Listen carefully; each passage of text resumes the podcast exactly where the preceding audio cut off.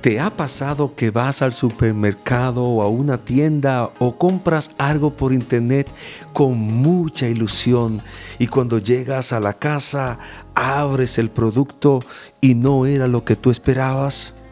En ocasiones pasa que el contenido no tenía lo que necesitabas. ¡Qué desilusión!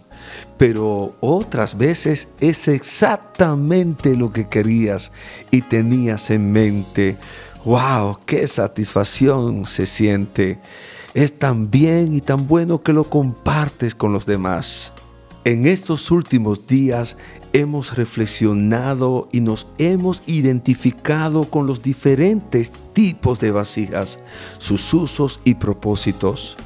La palabra de Dios dice, porque Dios, que mandó que de las tinieblas resplandeciese la luz, es el que resplandeció en nuestros corazones para iluminación del conocimiento de la gloria de Dios en la faz de Jesucristo. Pero tenemos este tesoro en vasos de barro para que la excelencia del poder sea de Dios y no de nosotros. Asimismo Dios preparó estas vasijas de barro y ha puesto este tesoro en nosotros, que es el conocimiento de la gloria de Dios, es decir, el conocimiento de las buenas nuevas de salvación.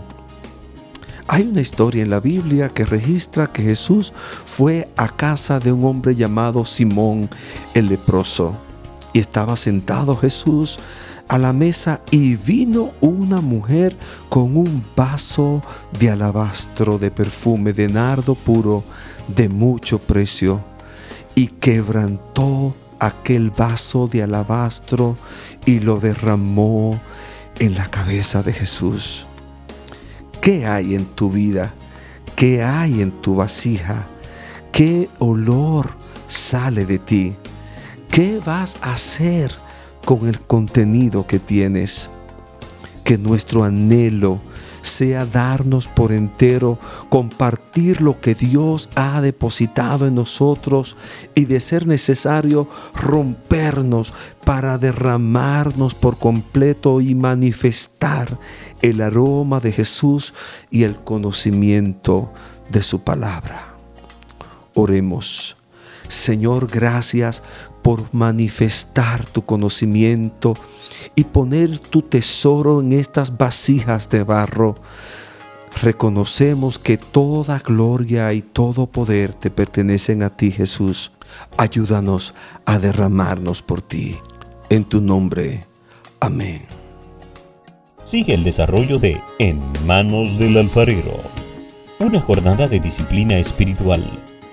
Visite cada domingo a las 10 de la mañana la Iglesia Nuevo Testamento. Síganos por las redes sociales.